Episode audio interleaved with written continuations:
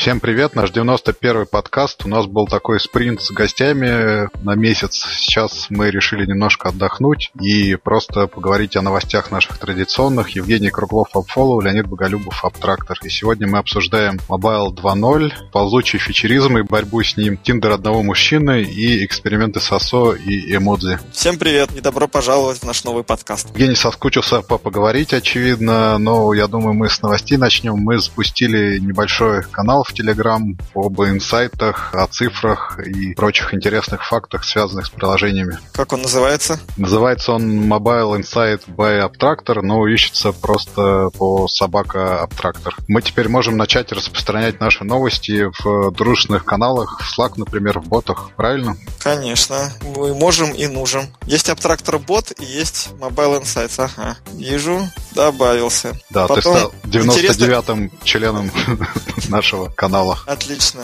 Тебя не смущает в каналах то, что тебе никто не может ответить? Нет, это отличное состояние, когда сам с собой и кажется, что все хорошо. А нет ощущения, что ты в пустоту вещаешь? Нету. Мне, кстати, вот по итогам первых двух дней написало два человека, так что не в пустоту, а есть явный фидбэк активный. И в соответствии с отзывами вот и будем развивать все это. Там даже лайки нельзя ставить, да? Черт. А, Нет, ну там зато... есть голосовалка отдельно. Показатели просмотров есть. Да, и показатели просмотров интересно. Но мы тут тоже периодически разводим дискуссию, надо ли нам заводить канал в э, Телеграме или какой-нибудь чатик для общения с нашими пользователями. Пока сделали выбор в пользу Slack все-таки у нас там основные наши клиенты, те, кто пришли к нам за Slack интеграцией, и кажется, что для нас это удобнее. Но на Telegram смотрим, может, и, и до него тоже дойдут когда-нибудь руки. Ну, собственно, ссылку на наш канал можно найти у нас прямо на сайте. Под меню висит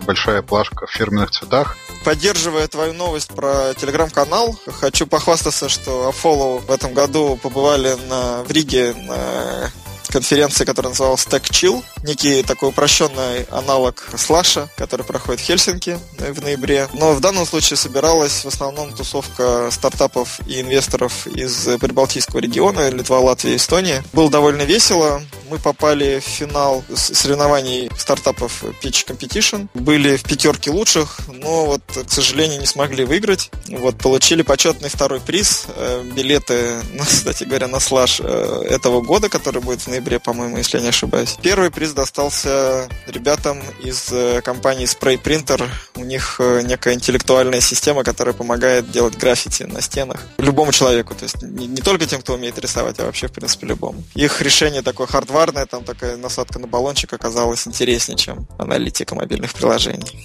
Вот. Но, тем не менее, было интересно, и мы собираемся на следующей неделе через неделю, точнее, 20 и 21 числа быть в Сан-Франциско на стартап Grind. Если кто-то из наших слушателей вдруг будет там, давайте встречаться.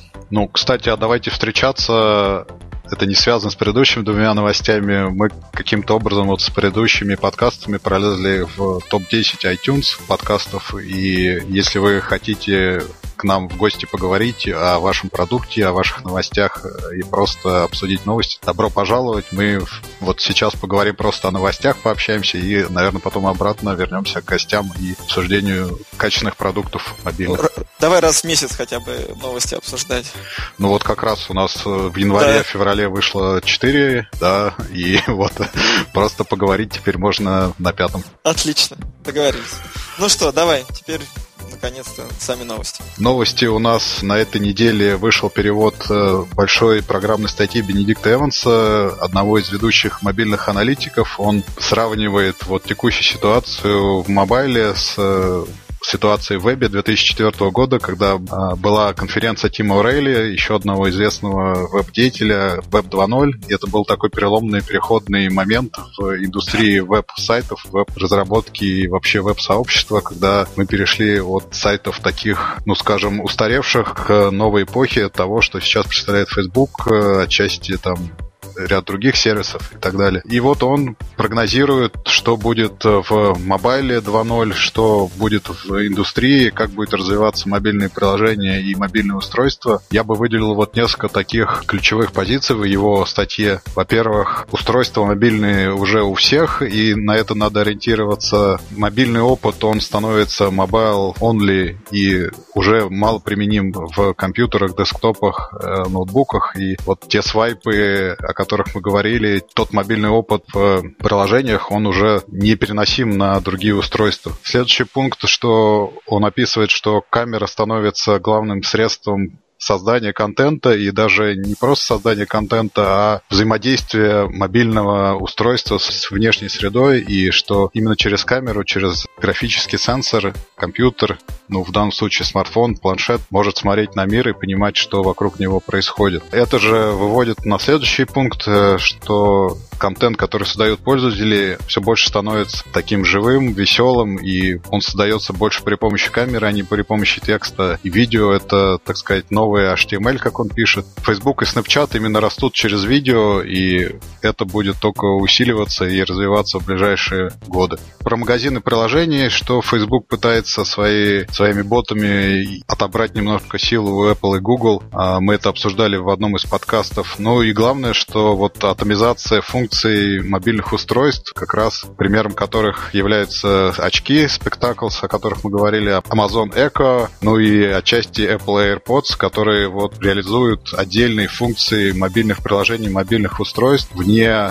соответственно, них самих и позволяют решать какие-то задачи сами по себе. Вот, и он говорит, что вывод, что после Web 2.0 не было какой-то версии 3.0 для веба, произошел просто платформенный сдвиг в сторону смартфонов, который начал iPhone первый, потом а, Android и так далее. И вот, видимо, по его прогнозам, после Mobile 2.0 будет платформенный сдвиг именно в сторону таких устройств миниатюрных, которые умеют смотреть на мир, которые понимают окружающее пространство и которые вот реализуют какие-то функции вне, вне смартфона, вне мобильного устройства. Вероятно, они, эти устройства, и станут, породят новую волну мобайла и станут прародителями какой-то новой индустрии. Вот так, совсем вкратце. Что интересно, вот ты почерпнул из этой статьи, какие выводы сам можешь делать и как будет все, по-твоему, прав он или не прав. Конечно, с Бенедиктом Эвансом трудно спорить, но все же какие... Какие мысли? Наши постоянные слушатели, наверное, помнят, что я периодически на него ссылаюсь, потому что я довольно давно подписан на него э, в Твиттере и регулярно читаю то, что он пишет там, и те посты, которые он размещает у себя в блоге. И он, на самом деле, активно топит за то, что сейчас происходит очень мощный сдвиг, который пока еще не все ухватывают если поймать эту волну, то, в общем, видимо, можно добиться больших интересных результатов. И это касается не только мобайла, но там он рассуждает и про AR, VR очень много, и про автономные машины. Но вот в том, что, том, что касается мобайла, сложно с ним спорить, потому что если просто посмотреть на статистику, 1 миллиард персональных компьютеров против 2,5 миллиардов смартфонов сейчас а, находится у людей. То есть людей с телефонами, с современными телефонами в 2,5 раза больше, чем людей с компьютерами. При этом а, у него там есть еще такой пассаж, что часто компьютер является инструментом работы, а личным инструментом взаимодействия с интернетом на самом деле является именно телефон. И поэтому, конечно, переносить интерфейсы, переносить логику того, как люди заходят на сайты в мобильный телефон и мобильные приложения, просто непростительно. Ну и те люди, которые сейчас еще не охвачены смартфонами, это на самом деле люди с наименьшим уровнем достатка. В первую очередь это регионы, если я не ошибаюсь, это Африка и Азия. У этих людей никогда не было компьютера. И весь их опыт с интернетом будет связан как раз с узнаванием его через мобильный телефон, через те интерфейсы, которые мобильный телефон придает. Ну, в этом смысле кажется логичным, что просто скроллинг это уже как бы прошлый век. А действительно надо использовать гораздо больше возможностей, которые предоставляет устройство с точки зрения взаимодействия с контентом, чем, чем просто бесконечный просмотр ленты. Ну и по поводу камер, у него тут была такая интересная аналогия. Он рассказывал о том, какой объем данных записывают видеорегистраторы в машинах, которые используют, ну, в, те, в устройствах, которые используются в машинах с, с автономным управлением. И там что-то шло, речь о каких-то гигабайтах э, ви, видео э, информации, которая записывается всеми вот этими камерами. Ну вот я боюсь соврать, наверное, все-таки гигабайты в час, не в минуту, но все равно это довольно большой объем. И он говорит о том, что, ну, как бы представьте себе, что, в принципе, сейчас софт научился распознавать изображения, он умеет их читать. Ваш телефон, он может служить инструментом взаимодействия с контентом визуальным. То есть не, не только вы сфотографировали, что-то выложили, да, но вы сфотографировали и взаимодействовали, или там сняли видео и взаимодействовали с тем объектом, который вы снимали или который вы фотографировали. И это такой действительно интересный взгляд на вещи. В истории со Spectacles как раз он говорит о том, что вот это один из примеров того, как это может быть, но основной бум, я так понимаю, он видит в, в совмещении этой с технологией э, augmented reality. Мне, честно говоря, сложно тут как-либо его прокомментировать, потому что ну, у нас просто очень разный уровень подготовки с ним. Считаю, что, ну, как минимум, эту точку зрения надо иметь в виду. И те выводы, которые он делает, полезно пропустить через себя, понять, какие это вызывает ощущения, и как это может сказаться, например, на том продукте, который вы разрабатываете, или сервисе, и, и что, ну, пофантазировать, может быть, что нас может ожидать в будущем для того, чтобы это могло порождать какие-то новые идеи, новые, новые мобильные приложения. Я не знаю, тут нет, наверное, смысла как-то говорить, что ты согласен ты или не согласен с этим взглядом на вещи, потому что, ну, во-первых, все-таки это его субъективно видение каких-то просто тенденций, да, и он лишь говорит о том, что, на вероятно, скорее всего, вот следующие движения будут такими или, или другими. Мне кажется, что он прав в том плане, что действительно после Web 2.0 не случилось Web 3.0, хотя были люди, которые пытались там называть какие-то вещи, ну, какой-то набор технологий Web, Web 3.0. Действительно случился mobile в, в новом его представлении, и, у на, и, и тот mobile, который мы видим сейчас, он сильно отличается от того mobile а, который был даже вот когда показали первый смартфон. То есть технологии за 10 лет шагнули вперед очень стремительно. И развитие здесь шло гораздо более быстрыми темпами, чем, чем развитие, например, компьютерных технологий. Вот я подозреваю, что у нас действительно не будет Mobile 3.0. Ну, несложно представить какое-то устройство, которое может прийти на замену э, современному смартфону. Скорее произойдет какой-то следующий шаг, и вот, например, носимая техника вся по умолчанию станет умной, и это, в свою очередь, будет означать полное изменение того, как мы взаимодействуем с внешним миром. Вот. А, ну, немножко такая футуристика, но с учетом того, как, как, с какой скоростью у нас развиваются технологии, я не исключаю того, что через 10 лет мы увидим совсем другой мир и со совсем другим набором технологий, чем тот, какой у нас есть сейчас. А, а тебе, у тебя есть какой-то взгляд? Что, что ты думаешь по этому поводу? Ну, у меня взгляд есть. Я сейчас хотел бы вернуться просто на шаг назад. Вот ты говоришь все время уже не первый раз, что есть золотой миллиард, который охвачен мобайлом, есть полтора миллиарда в развивающихся странах. Но тебе не кажется, что... Два с половиной. Ну, два с половиной всего. Один миллиард там в развитых странах, полтора в развивающихся. Нет, подожди, у нас 7, э, 7 миллиардов населения ну, планеты. Ну, правильно, охвачено и, мобайлом два с половиной. Два с половиной, да, со смартфонами, да. И он считает, что еще примерно два с половиной потенциальная аудитория. Да, все так, потенциально, да. но из двух с половиной сейчас мобильных пользователей, условно говоря, миллиард это Европа, США, Канада, Австралия, ну то есть развитые рынки, Япония. Полтора миллиарда это развивающиеся рынки и страны, правильно? А, ну да, извини, я неправильно тебя понял. Да-да-да. Вот меня все время мучает вопрос, ведь развивающиеся рынки это совершенно другая аудитория и совершенно другие устройства, и совершенно другие тенденции и как бы парадигмы взаимодействия. То есть, если мы говорим там об африканских странах, то там люди выходят э, не знаю, приезжает в центр какого-то района и только там получает доступ в интернет. У них нету... Да, совершенно верно. И он Но... об этом сам говорит. И он говорит, что, скорее всего, эти люди начнут постоянно взаимодействовать с интернетом не через компьютер, а через смартфон. Ну, все, все так и есть, да, да, слушай. Вопрос-то главный в том, что они-то не будут владеть теми устройствами,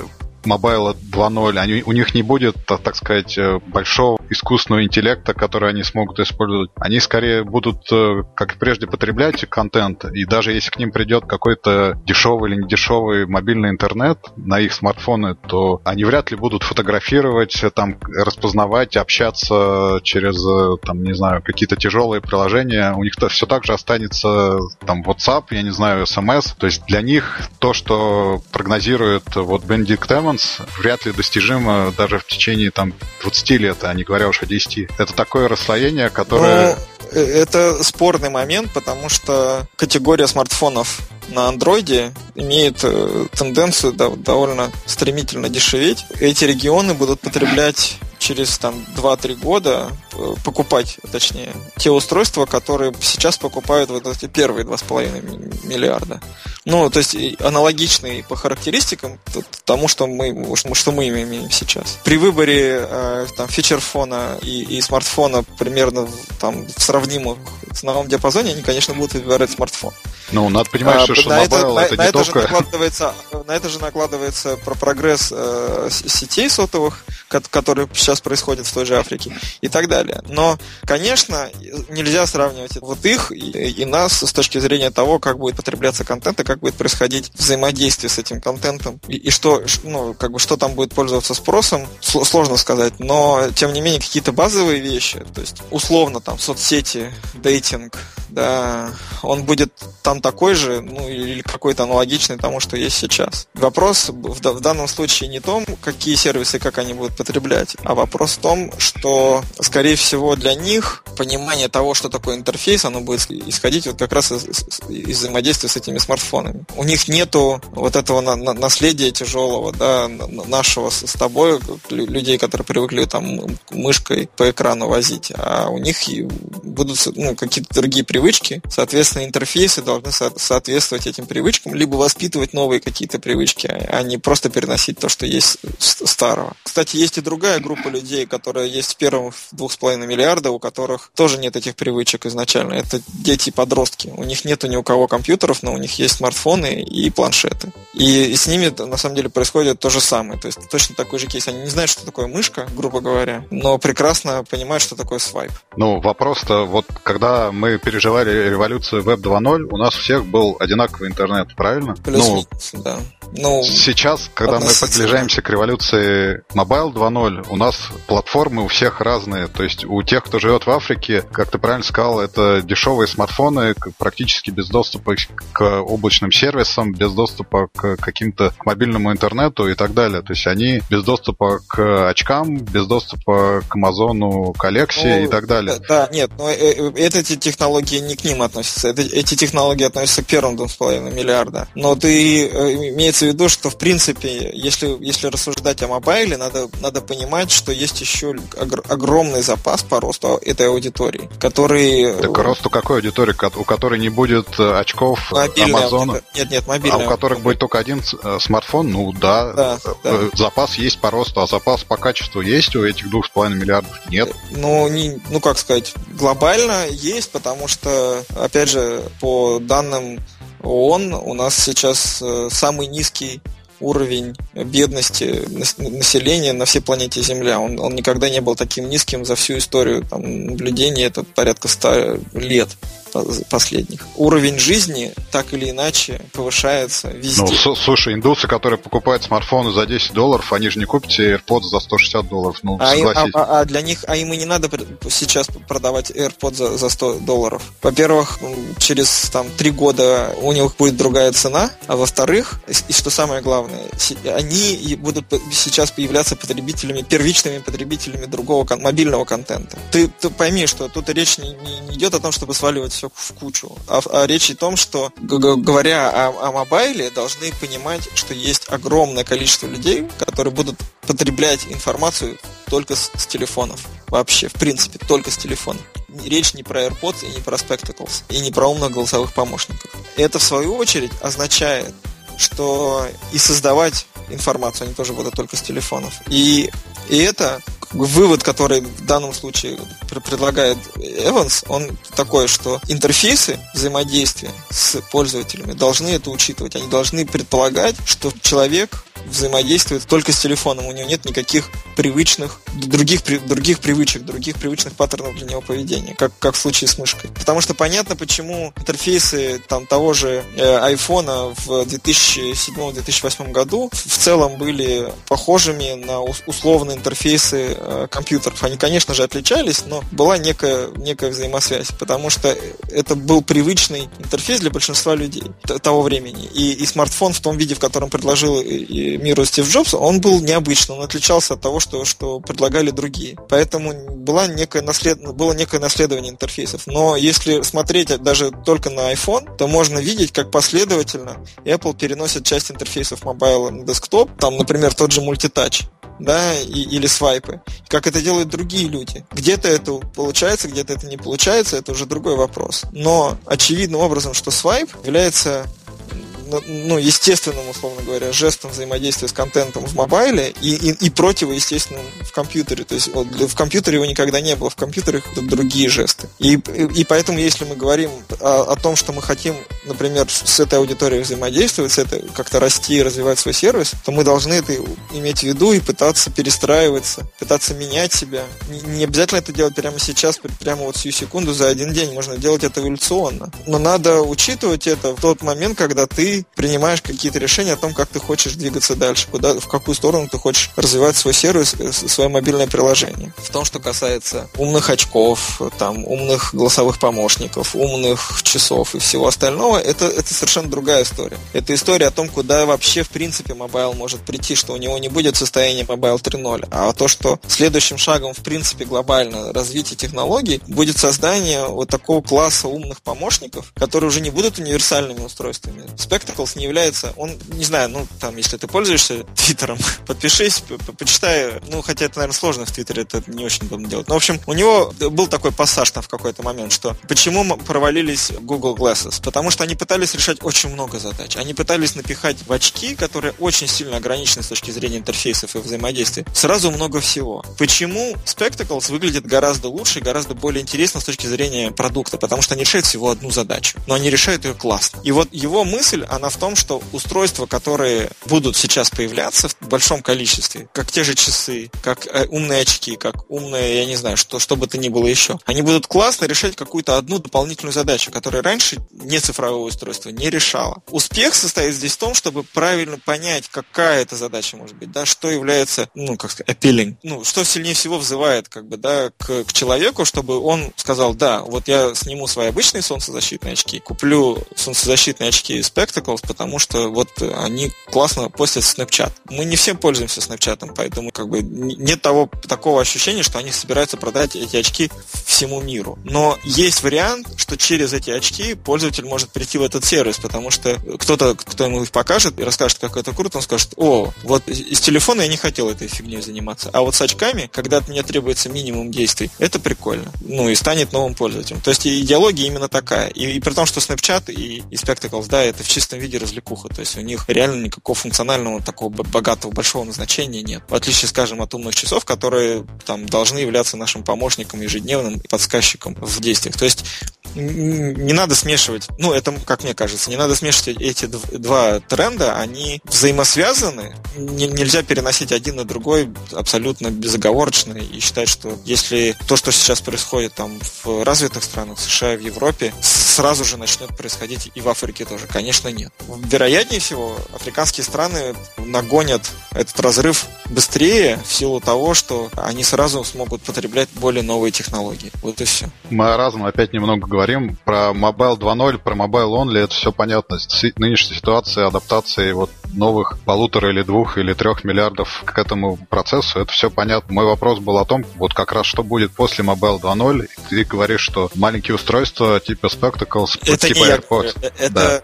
Но ты присоединяешься к Эвансу. Я, я скорее склонен согласиться с ним, чем, чем спорить, потому что у меня лично нету никакой другой идеи, которую я мог бы предложить. Моя как, другая идея, я вот тебе высказываю, что вот те развивающиеся страны, Африка, Латинская Америка, Азия, мне кажется, будущее за каким-то таким, ну, более умным, что ли, взаимодействием. Помнишь, как у, по-моему, Рэя Брэдбери, когда люди изобрели iPhone, и у них ничего не осталось, кроме кислого послевкусия. А у них была такая шикарная цитата. Так вот, будущее не за AirPods, не за Spectacles, не за Alexa, а за тем, чтобы вот те новые 3-2,5 миллиарда взаимодействовали более умным каким-то способом, как умный, не знаю, Рой, что ли, и они получали машинное обучение даже на своих слабых сетях, на своих слабых устройствах и взаимодействовали не просто с помощью мобильных приложений в mobile-only среде, а взаимодействовали умно с каким-то не знаю, над мозгом, что ли, но с умной средой. Подожди, бы... окей, мне кажется, я тебя понял, но я просто хоть маленький комментарий по поводу машинного обучения. Машинное обучение, как таковое, не является функцией приложения. Безусловно, это так. А, ну, как бы, это функция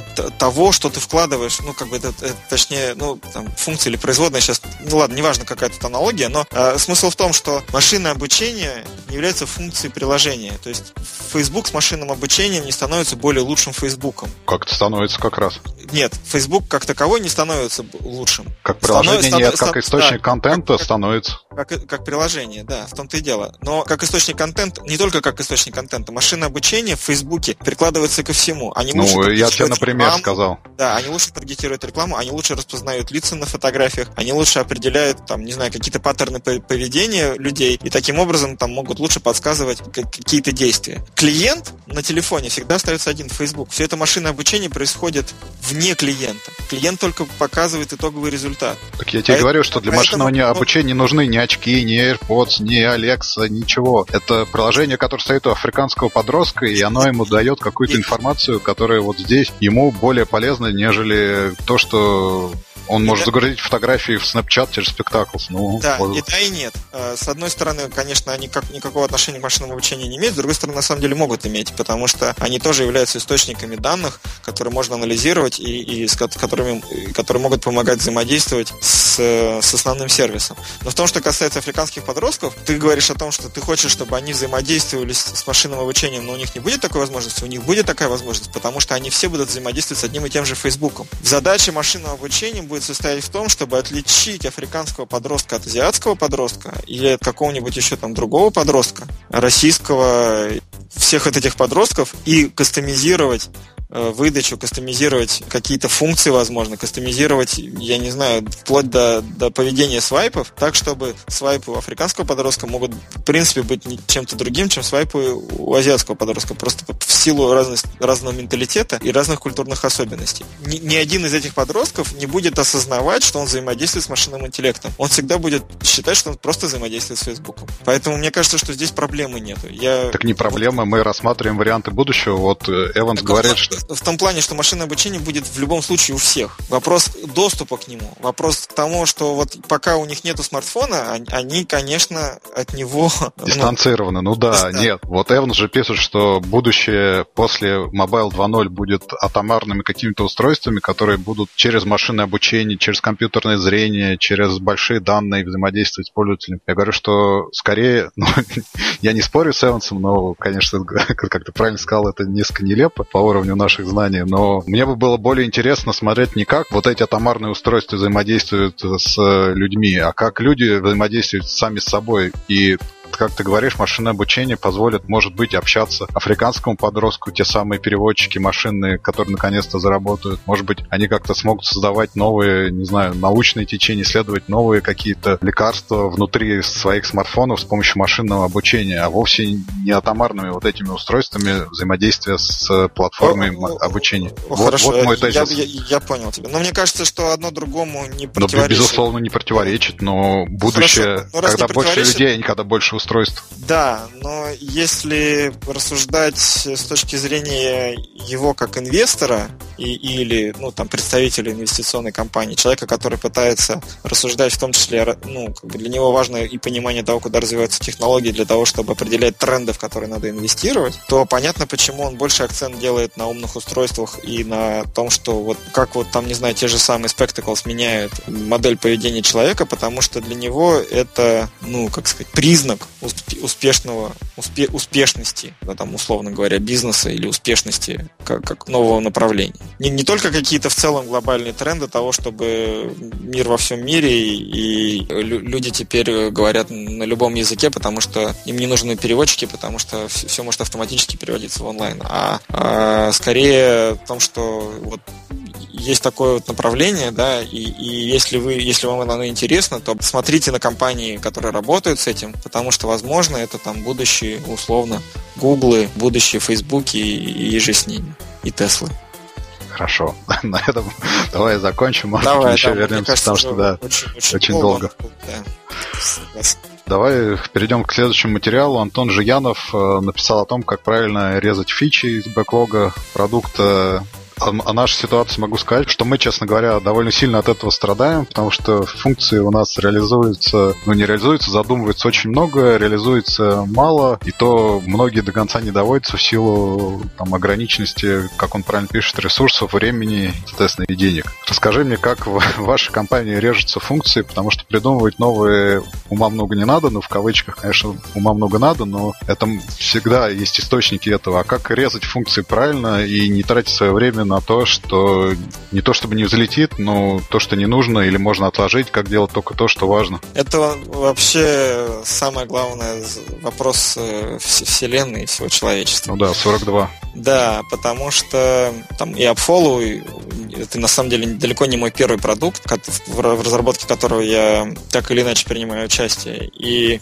у меня вот в этом смысле есть хороший пример из моего очень далекого прошлого, когда я работал в Билайне э, на партнерской программе для контент-провайдеров, и мы решали внутри себя, что мы будем делать дальше. У нас тогда был SMS биллинг премиум. Вот что еще может быть нашим партнерам интересно, через что можно было бы рисовать премиум биллинг, куда дальше будет развиваться индустрия. И я вот помню, как я тогда сказал, ММС. Потому что мне лично всегда очень нравился ММС, и я считал, что это прям крутая вещь. И у меня вообще такая тяжелая с ним э, история, что я впихивал его периодически во, во, везде, куда только можно было.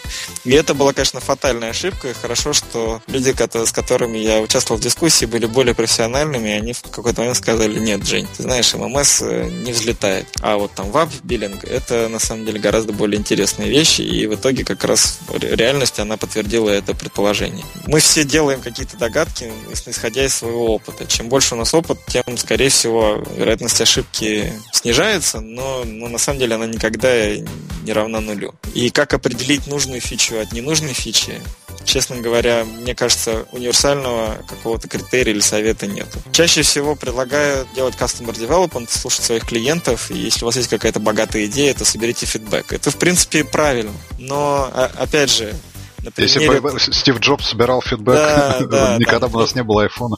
Да. Классика жанра обычно это цитата Форда, что если бы людей спрашивали, что они хотят, они бы говорили более быструю лошадь. Но никто бы не сказал, что он хочет автомобиль. Фидбэк пользователя не всегда, к сожалению, действительно может дать ре- реальное видение картины. Иногда он помогает. В нашем случае, например, в свое время это классно сработало, когда нас стали просить сделать интеграцию со Slack. Мы ее сделали, и это действительно рвануло и является хорошим драйвером драйвером роста нашего продукта. Но вместе с тем многие вещи появляются именно из, из нашего внутреннего желания сделать и реализовать их, а не потому, что наши пользователи их просят, но когда мы их делаем, они говорят, да, вот это классно. Скорее всего, стык где-то посередине, но опять же, тут сложно какой-то конкретный совет давать. Но надо думать, да, надо анализировать, надо пытаться, если уж очень хочется врезать новую фичу, то сделать это максимально простыми шагами, да, задействуя минимум ресурсов, с тем, чтобы не вложиться там, не уйти полгода разработка, а потом выяснить, что ты сделал что-то, что никому не нужно. Но очень сложно себя остановить иногда. Мы это знаем, у нас были такие ошибки,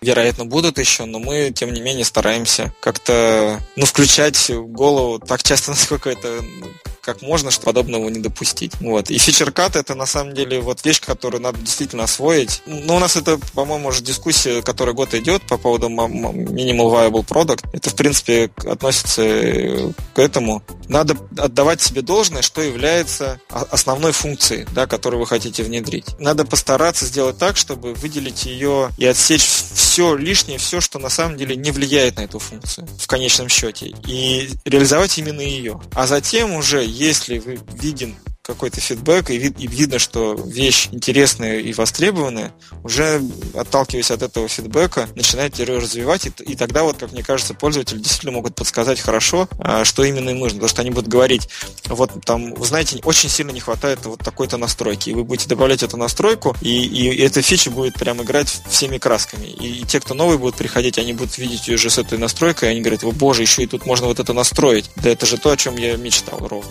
Но как вот выбрать ту самую фичу, да, как, как сфокусироваться на ней. Тут, мне кажется, тут комбинация опыта, интуиции и удачи. По- по-другому никак, потому что никакого стопроцентного рецепта не существует. Мы, например, э, сделали две больших интеграции с, в конце прошлого года. Интеграцию с AppsFlyer и Sales and Downloads Reports. В AppFollow. И мы были уверены, что AppsFlyer вообще это будет бомба, потому что все же им пользуются, они же номер один. Все хотят получать статистику по своим рекламным кампаниям в Slack. И вот ну вот прям не зашло. И мы не знаем, где мы ошиблись и, и, и почему. То есть, ну, есть какое-то небольшое количество пользователей, которые ее подключили и активно используют. Конечно, мы не будем ее отрезать, мы ее оставим. Скорее всего, мы не будем ее активно развивать в силу того, что спрос на нее оказался очень маленький. На Sales and Downloads, наоборот, они там выстрелили. Но мы, правда, и ожидали, что они выстрелят, поэтому с ними все хорошо. Ну, ничто не предвещало беды, да, заранее сложно такие вещи предугадать. Я уверен, у тебя тоже есть подобного рода пример из текущего и прошлого опыта. Безусловно, это так, поэтому я и задаюсь вопросом, как находить то нужное, что выстрелит, и на что не уйдет прорва времени и прорва денег. Ну, ну и как ты, как ты решаешь этот вопрос?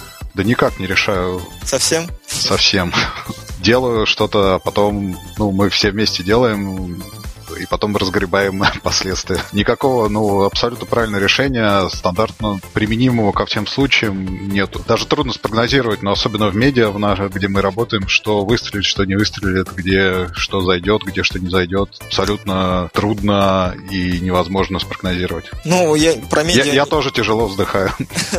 Про медиа, нет, честно говоря, ну, вот у меня лично примеров нету. Могу сказать так, что мы, во-первых, всегда стараемся заранее сделать делать оценку трудозатрат на реализацию и понять, с, с чем та или иная функция, фича будет конкурировать. Да? То есть у нас есть, например, выбор из трех одинаково интересных, одинаково прикольных функций. Какую из них выбрать? Да? И, и они там условно по трудозатратам э, совпадают. Вот здесь э, как раз включается тогда следующий этап, это там, некая экспертиза. Да? Ты начинаешь отстаивать одну функцию, объясняешь, что вот кажется, вот поэтому а, там, другой человек тебя оппонирует и говорит, нет, это не так, а, скорее всего, вот эта функция взлетит, потому что вот потому. Вероятно всего, что в, этом, в этой дискуссии там действительно там, выясняешь, ты понимаешь, что вот это на самом деле второстепенная вещь, вот это кажется более интересным, более перспективным. Дальше как раз вопрос того, можно ли из этого сделать MVP, потому что вдруг, если оказывается, что для того, чтобы это, ну, эта функция такая сложная, что ну, хотя нет, я же вначале сказал, что они с одинаковыми ресурсами. Не, не подходит к этот, этот комментарий. Ну, в общем, дальше вопрос того, наверное, как, как, как легко можно запилить MVP. И вот в свое время во Free нас учили, что ну, сделайте опрос. Ну, соберите как имейлы под эту фичу. И если у вас соберется там какое-то количество имейлов, ну все, тогда можно начинать пилить. Ну вот, наверное, похожим способом мы пытаемся действовать и пытаемся принимать какие-то судьбоносные решения. Но э, не всегда, к счастью или к сожалению. И опять же, не всегда есть ошибки. То есть иногда даже решение, которое принято не в, не в дискуссии о том, что надо сделать это, а не то, может оказаться правильным. А то, что мы там дискутировали, вокруг всего все соглашались, кивами, кивали головами, говорили, да-да-да, вот это оно, а оно потом не работает. Так что ну, наверное, надо в этих случаях понимать, как действовать дальше. Вот автор, он говорит о том, что там не бойтесь отрезать, не бойтесь отключать, ну, ставьте заглушки, если уж вам не хочется прям совсем просто, чтобы на, на месте этой старой функции было пустое место. Но не собирайте хвост из них и имейте силу для того, чтобы бросить чемодан без ручки, потому что, ну, невозможно же бесконечно его тащить. Ну, вот это правильно, то есть, возможно, избежать ошибки не получится, но надо научиться действовать уже тогда, когда ошибка совершена, и ну, нужно осознавать, э, какие у тебя есть опции, как, как двигаться дальше.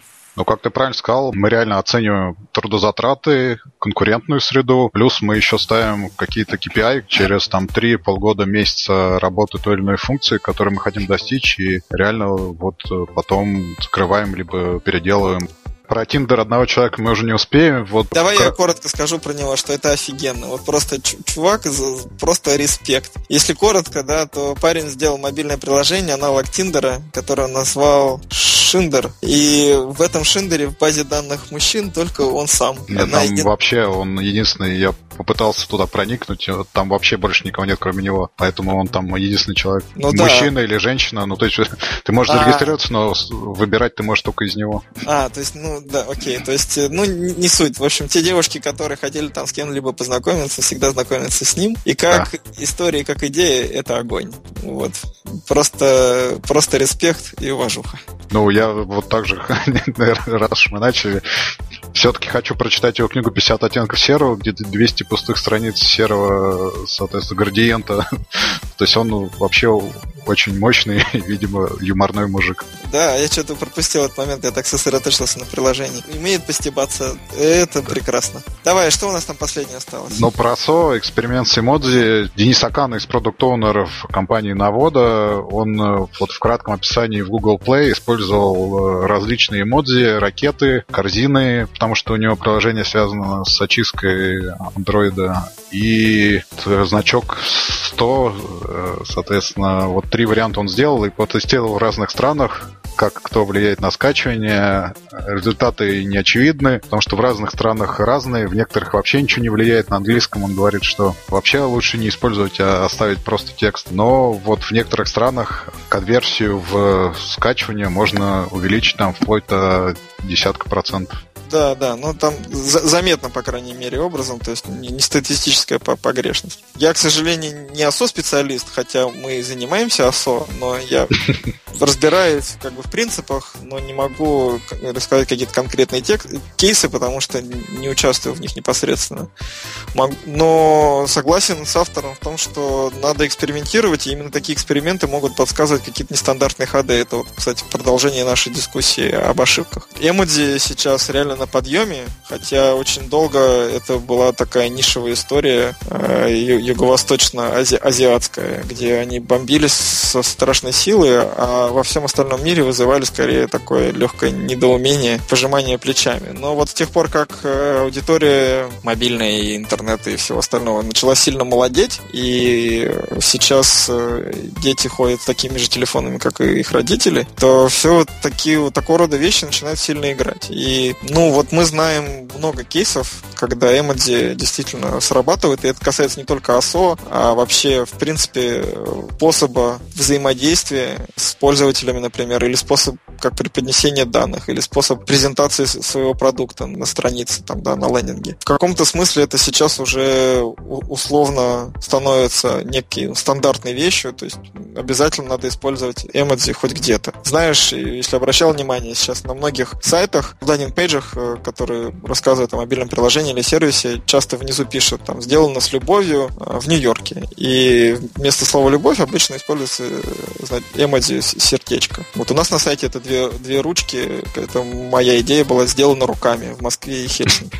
Потому что а как еще делать такие сервисы, как наш? И, в принципе, это, на мой взгляд, работает. То есть это просто маленькая фишечка, которая может обратить на себя внимание и привлечь. Там, лишний клик на сайт, да, лишнюю регистрацию, или вот как в его случае дополнительные инсталлы. Поэтому, конечно, надо пробовать, но во всем должен быть э, разумный предел. Не надо захламлять прям все сплошняком, иначе это, конечно, становится совершенно невозможным для, для восприятия. Вы не, не собираетесь как-нибудь экспериментировать на сайте с, с Emoji?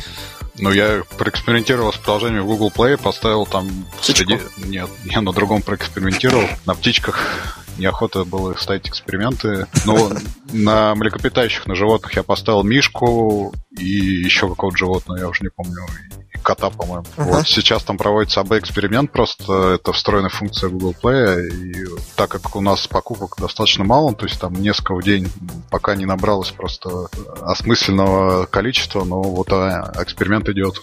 как, как будет результат, я доложу.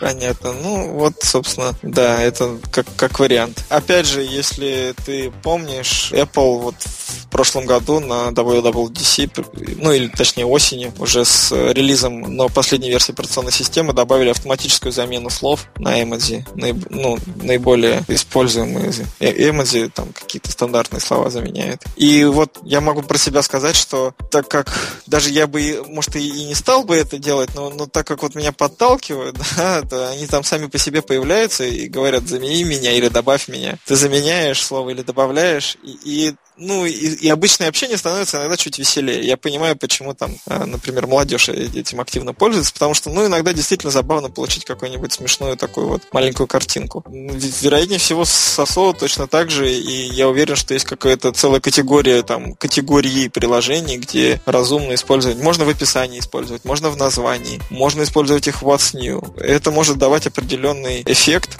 и положительный, и привлекать какую-то дополнительную аудиторию, и, ну или там просто увеличивать конверсию за счет того, что люди будут улыбаться, думать, ага, чувака есть э, чувство юмора, ну, давай дадим ему шанс и нажимать э, install. Так что давайте больше экспериментов новых и разных. Окей, давай на этой прекрасной ноте завершим. А, Бенедикт ну, Эванс покорил нас, конечно. Если вы знаете что-то о мобайле, приходите, поговорим вместе с вами. Пока, пока принимайте кармически правильные решения, не принимайте кармически неправильные. Да. Всем пока. Спасибо большое, что дослушали нас до конца. До новых встреч.